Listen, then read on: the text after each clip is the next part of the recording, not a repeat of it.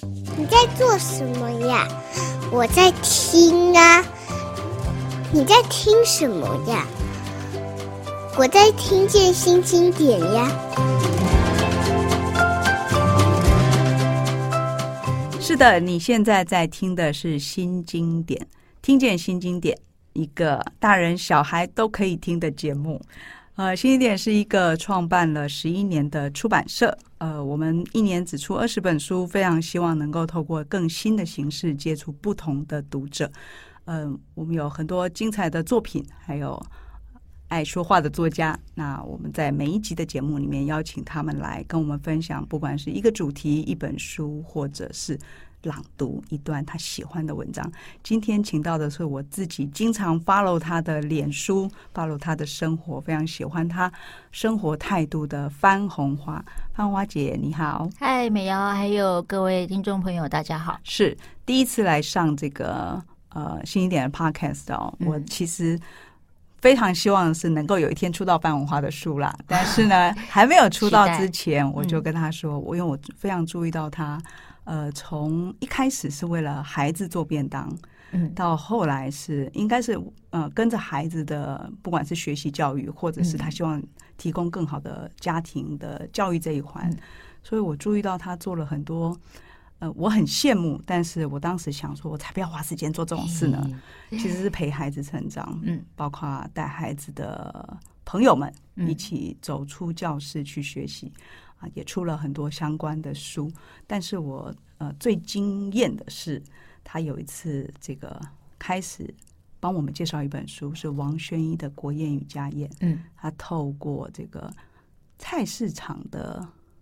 课程吗？嗯，菜市场的文学课，对，菜市场文学课这一本书是不是太大了？是不是每次都都都在书单里？一定都要在书单里，小朋友一定都要在事先的指定的文本里一定有这一本书。是，但我不是因为只是这样感谢他，因为我注意到是孩子真的很喜欢听他上课。嗯、那我现在就先倒回头来跟大家好好介绍，一开始番红花是为什么会写走上写作。或者是走上这个，看起来他一天到晚都在做便当了，最近比较少了。但是我们很多人是 follow 他的便当菜的哦。一开始为什么会选择放下职场的工作，陪着五六年级的孩子？嗯，这很像不是流行时尚对女性的期待吗？哦，对，其实我在呃年轻的时候做的工作是在外商的广告公司，还有就是零售。精品啦，就是国外的服饰的品牌，嗯、那其实做的蛮好的，就是代理的品牌都通常在威风百货一楼啊，好、嗯，这一些的就是欧洲的品牌。那呃，做的很好的意思就是说，你要在楼冠争楼面的排名啊，坪效要很好啊，也就是说，呃。我一直在鼓励我们的客人回来买衣服，我就是会把我全全台湾的专柜小姐训练成，就是很了解流行的趋势，然后很知道怎么样去啊、呃，每一季会帮他们上这一季的 fashion trend 的课，然后让他们知道怎么样去卖给我们的客人。那这么贵的衣服，其实通常都是熟客，嗯，对对对，因为百百货公司一楼那都是很重要很好的客人。嗯、那其实他们衣服，我们都知道。我们的客人衣服很多了，嗯嗯，但是你还是有办法。他们衣柜都是满的，但是我不可以这么想，我一定要每一季都是希望他们回来买衣服、买衣服、买衣服、买袜子、买鞋子、买领带。对，那呃十几年后，那周年庆的时候我都会很忙，因为没有不晓得几个十几年前百货的周年庆。惊人啊！那是非常非常惊人的，对对，一二十年前每一年都是大事。是那一方面，那时候就变成我假日都很忙。嗯，那再来就是，我就常常就在想，就是说我一直叫我的客人回来买衣服，可是我明明就知道我的客人衣服都不缺。然后那时候百货周年庆的时候。各楼层大家不是都会摆花车出来嘛？是，就是我就在想说，哇，光是这个百货公司从一楼到十二楼的花车，如果有如果有今今天有三百台花车的话，到底每一年台湾有多少库存的衣服卖不掉？然后全球到底有几亿件？我我的老天，我真的还要再做这样的工作吗？我就开始想这件事情。OK，嗯，然后想了一两年，再加上实在是太忙了，嗯、那我就想说，我的老大都要快要五年级，嗯。我其实除了做便当，在时间上是真的没有办法陪小孩的，嗯嗯嗯，那就想说剩下那童年只有两，剩下两年，你不会说国中生是童年，对对不对？没错。那我就在想，我女儿如果活到八十岁，她的童年剩下两年，如果我连这两年都缺席，我到底该我我到底该怎么办？嗯，对，所以我就在她四年级的时候，我就我就跟我先生说，等到她五年级的时候，我就不想再工作，我不想再一直叫人家买衣服。那而且。他小时候就剩下两年，我想要可以接他们放学回家，过两年这样的生活。接他们放学回家，那挺早的。他大概四五点，对不对？他如果对，因为他们念一般公立小学就是四点嘛，是是是，然后礼拜三一定是半天呐、啊。对对对对，所以我就说，嗯，我至少希望在他们人生最后两年是小孩子的时候，哎，我可以跟他们有一些相处的时间。是是是，就大概就是一方面对于。做零售这样子这个产业有一点想要转换，那另外也是就是觉得也应该当一下妈妈这样，嗯，所以做了一个选择，而且是后来没有再回头的选择，因为也有人选择说回去带一阵子孩子。对，呃，那个时候有想说自己知道不可能要回去那个产业，因为。嗯，我们那么贵，我们都做到三四十岁了，中高阶的主管，那其实也有很多很好的年轻人也会很想要接这样子的位置。那也知道自己其实要再回去的几率不高。那再来也希望可以做一些别的事情。嗯嗯嗯，有机会的话，其实还跑去星巴克应征呢。哦，想去上课，想要弹性时间上班这样。嗯，对，OK，对，因为也有人觉得说，好，我就先放下我现在手上这个目前并不想继续投入的工作，嗯，也许回到这个亲职这个部分，嗯，但是想的还是将来会有另外的规划嘛。嗯呃，但是我看你做便当的那个气势就完全不一样哦。嗯、一般人做便当就是做便当，对方红花来说，做便当是创作啊。我印象很深，我最开始认识你，真的就是因为便当，因为那个便当菜色、呃、很普通哎、欸。我我我如果这样说，我会感觉到这好像是一个日本妈妈的等级才会做出来的事，就是会去想颜色的搭配，会去想这个。应该要怎么样子的这个季节，有什么样的食材在里面，然后包括那个摆出来拍照的样子，这个都很像那个专业训练过。所以我当时就想说，这是一套将来要出成书的便当书吗？然后也没有，没有，没有，真的没有。其实我一开始拍照有被呃人家留言笑过，就是说。拍这样子也想出来写部落格，我真的吓一跳哎、欸！哦，原来是被刺激到，我真的吓一跳。我想说，哇，那个照片对部落格有影响吗？不是，不最最最重要不是文章吗？对，然后难过了两天，后来就觉得，嗯，好，那。既然这样，我就好好的稍微学一下，就是是不是要让照片好一点？但是学很久啦，啊哈，对对对，是真的有去学如何拍照？不是不是，在那个年代也没有，就是你知道，就是无名小站的时候开始，对，只是才知道说，呃，在网络上其实照片也蛮重要的。但是我摸索很久，因为我被人家笑说你拍的很丑，其实讲很久。哦哦，所以所以所以你看到的时候，应该已经是五六年以后的事，脸书是脸书的哦，那已经是五六年以后的事了。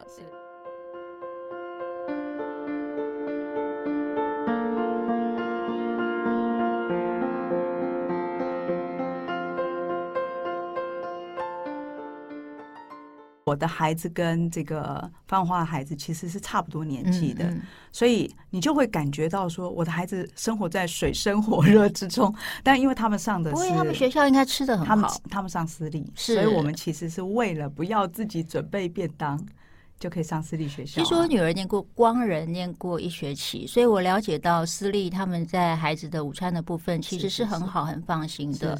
最终，呃，孩子的午餐应该是要在学校的营养午餐，不管是公立还是私立，都可以做得很好。我觉得这才是一个对的路，而不是鼓励妈妈做便当。对，因为不是每一家都有这样子的条件。对，但你们家这个便当没有对女儿造成一种，比方说在班上特别受欢迎吗？呃，会，尤其是时间推到十几年前，是是是，那个时候带便当的孩子是很少的。嗯嗯，现在好像便当是一种显学，是是是，是一种热门，可以拍 IG 什么的。所以现在还有蛮多妈妈，他们对做便当这件事情也做得很开心。是，但我们那个时候常常一个班级只有两三个人带便当。嗯，对，我的孩子在高中的时候是带便当的，因为那个他觉得学校的东西不好吃，因为他念的是公立高中，没有想念哦，念对对念公立学校福利社嘞。哎，就是不好吃.所以呢，爸爸，呃，尤其尤其那个年纪的孩子会想要买一些有的没有的东西，所以他想存钱，把零用钱存下来，嗯、把给他的便当钱存下来，所以他开始跟爸爸说：“你可以帮我带便当吗？”哇，好，那这个我们家是爸爸做便当，是好不好吃我不知道，但是孩子就这么吃下去了。嗯、但有几天呢，爸爸总是要出国的嘛，那就会换妈妈带便当。哦，妈妈带便当立刻就被班上同学看出来了，为什么呢？因为我女儿带。泡面去学校，或者是带三角饭团去学校，他们就说：“三角饭团你捏的吗？” 不是我捏的，所以同学就会说：“啊，你爸爸是不是出国了？你们家做菜的人不在家。哦”对，嗯，好，回来说就是你的便当，当然成就了一个。等一下，我还是要打个岔，说到便当啊，现在爸爸没便当可以做了吗？现在没有了，有没有失落？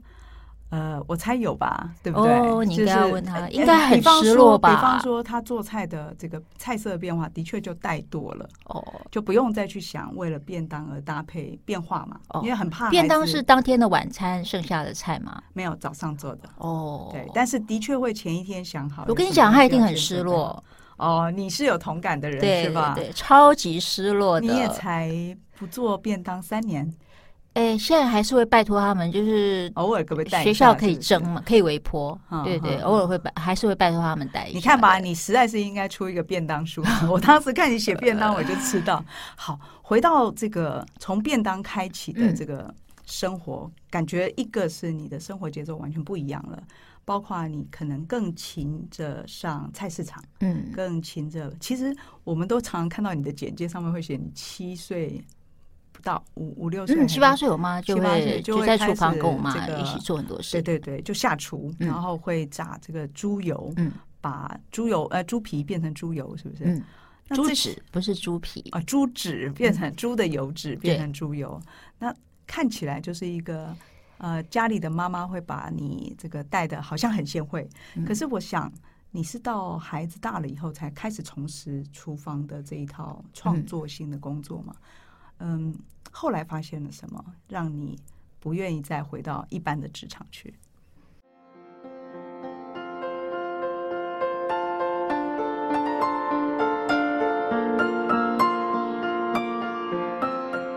便当做一做，然后开始写部落格。嗯嗯，没有机会再回职场，是因为。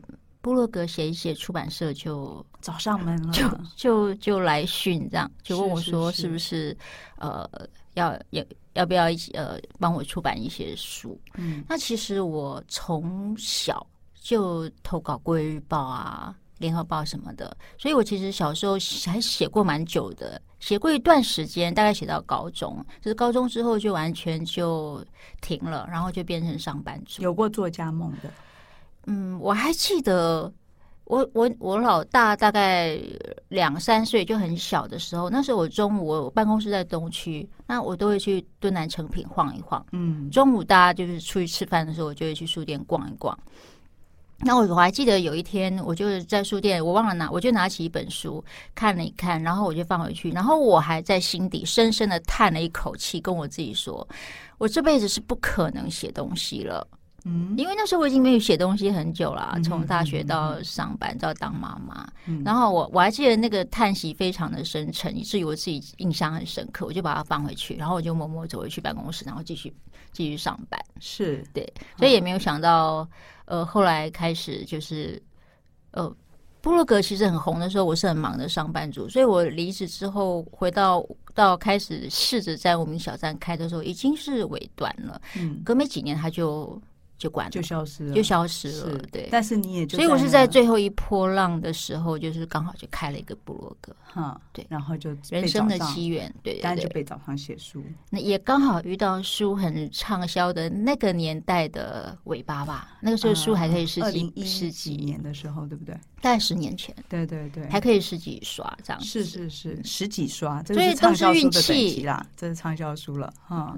那一旦开始了这条路之后，就发现自己对创作，或者自己对透过文字，嗯，跟这个读者，嗯，呃，相相处，然后把自己的生活经验分享给很多人，嗯，开始有感受嘛。所以你等于把当年请老顾客买衣服的所有的能耐，回到了另外一个场所去发挥。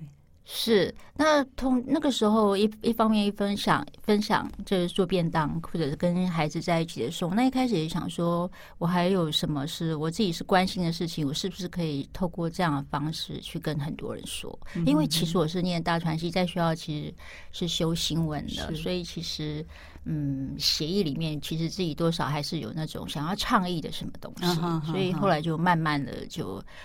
感觉好像越学越杂了，是，但是呃，想倡议什么，这个真的是很感受得到，因为不管是跟着孩子也好，或者是自己走到菜市场里面，发现里面有很多东西，原来我们失落了。嗯，从这个市场生活里面可以学习到的。呃，我在看你推荐《国宴与家宴》的时候，显然不只是喜欢这个作品，好像也召唤了你自己年轻的时候，曾经就是这样成长的。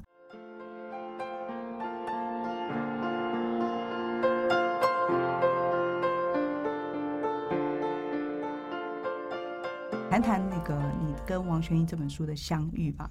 最早其实是在报纸上面看到的啦。哦，你是在副刊看到？对，我是在副刊看到，印象非常的深刻。因为那个时候应该是我第一次知道这个名，那他名字又很特别，又姓王，但是又是一个非常外省的跟你同姓。对对对，然后想说这个，然后那一篇很轰动嘛，对对，一万多次，然后就对他留下非常深刻的印象啊，就这这篇文章。那后来就有机会呃。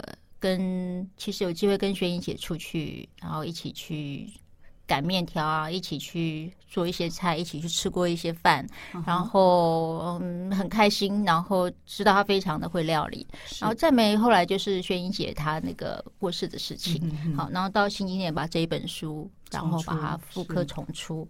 那这本书其实嗯刚好我在开菜市场文学课的时候，嗯。其实还有很多的单位，我不管是出版社或者是学校，嗯、都会一直找我要青少年的书单。嗯，那其实我女儿小时候还在读琦君。OK，对。那那时候我其实，嗯，我就想，琦君是我小时候在读的，嗯、为什么到我女儿她念这个这一代的时候，还是在还在读琦君？嗯、除了琦君之外。难道呃，现代文学还有没有一些其实也可以让他们在看的东西？嗯嗯，然后我就常常在想这件事情。那后来我自己要开菜市场文学课的时候，就很想要让孩子读饮食文学嘛。嗯、可是美瑶，你想想看，如果要推荐饮食文学给给这些青少年们，青少年很难呢、欸。对对。你你给他林文月试试看，不可能嘛，对不对？哦，是，对。那如果是哎，庄主仪当然是很好，嗯，但是好像比较偏实作，对，那个那个部分，就刚好这本书出来真的是太好了啊！就是刚好在你想开，我想要在带菜市场文学课的时候，其实很多人找我开料理课，但我不想开，只是教小朋友做一些简单的，我我就啊，就这样。我那时候就觉得小朋友对菜市场太陌生了，对渔港太陌生了。如果要教他们做东西，其实应该是要从头开始，应该要从市场开始，然后一定要有文本。这是我自己，因为阅读本来就是我一直很想在创意的事情，所以这本书的出现真的是那个 timing 真的太好了。对，等一下，我想要请你选一段来念念看，呃。方华姐，你现在挑一下，你想要念的是哪一段？我我讲一下那个我在看方红花跟孩子们分享菜市场的时候讲的一些话。真的是很触动，即使我这个不太做菜的妈妈哈，她说她希望有一天孩子们被问到说，你最喜欢吃的是什么鱼？嗯，不要再讲鲑鱼、鳕鱼，能够讲讲台湾的鬼头刀啊！大家都很喜欢鲑鱼跟鳕鱼。这个这个真的是，这个其实是直接直让我自我质疑哦。我常常我非常喜欢台湾式的海鲜店。也非常喜欢热炒店，嗯嗯、然后你知道海鲜店有一种最厉害的海鲜店，就是门口会有现捞的各种各样的鱼在里边，活鱼。然后厉害的店都是叫你去现场挑，嗯、你想要哪一只鱼，怎么做，清蒸、红烧或什么。然后我常常看的那些鱼，就会想说，我不知道他是谁，就是他有的很黑，有的很红，但你连名字都叫不出来，所以你跟老板没办法对话，以至于最后你只好跟老板说，你觉得什么好，你就煮什么给我吃。嗯嗯嗯、那当方红花提到说能不能不要再说出鳕鱼、鲑鱼的时候，我当时就有一种想法是：哎呀，这人当时要是我妈的话，我应该现在就答得上来外头那些鱼是什么鱼了吧？就真正懂得你生活里面的每一个细节的时候，嗯，你似乎才能够呃，在阅读这些东西的时候有更深刻的感受。嗯嗯，来，我们让方红花来念一段《国宴与家宴》中他挑的一篇。嗯，好。这一小段了哈，嗯，我在长大后宴客做菜的时候，也仿餐馆大块材料直接上桌，海参切大块，香菇一朵一朵的下，干贝不撕破，整颗整粒的装盘。母亲看到就斥责我这么粗鲁。我说我的客人们可不像我从小拿干贝当零食，我待客当然要多一点好料啊。母亲说好料是藏在里面，哪能这样招摇，难看死了，像暴发户。不止做菜像暴发户，买菜的大手笔也往往唬到人。母亲年纪大了，偶尔姐姐和我陪她上台北的南门市场，看了这样也好，那样也好，往往不问价钱，就一把一把往袋子里塞，买到最后连我们也提不动，一定要央请菜贩帮忙拿到楼上的马路边轿车。嗯，就是这一段就是。竟然就是高级的东西、嗯、高贵的东西的食材，嗯、在请客人的时候要低调，要不然他妈妈就会说你简直就是暴发户。这个真的是太震撼我了，哦、因为台湾人其实是喜欢把好料拿出来，就会把好料要拿出来，要让客人知道我很重视你。对对对，结果原来呃，对于他们这样子的上海的大户人家，其实干贝啊、乌参啊什么有很多的好料，嗯，是要。藏起来的是。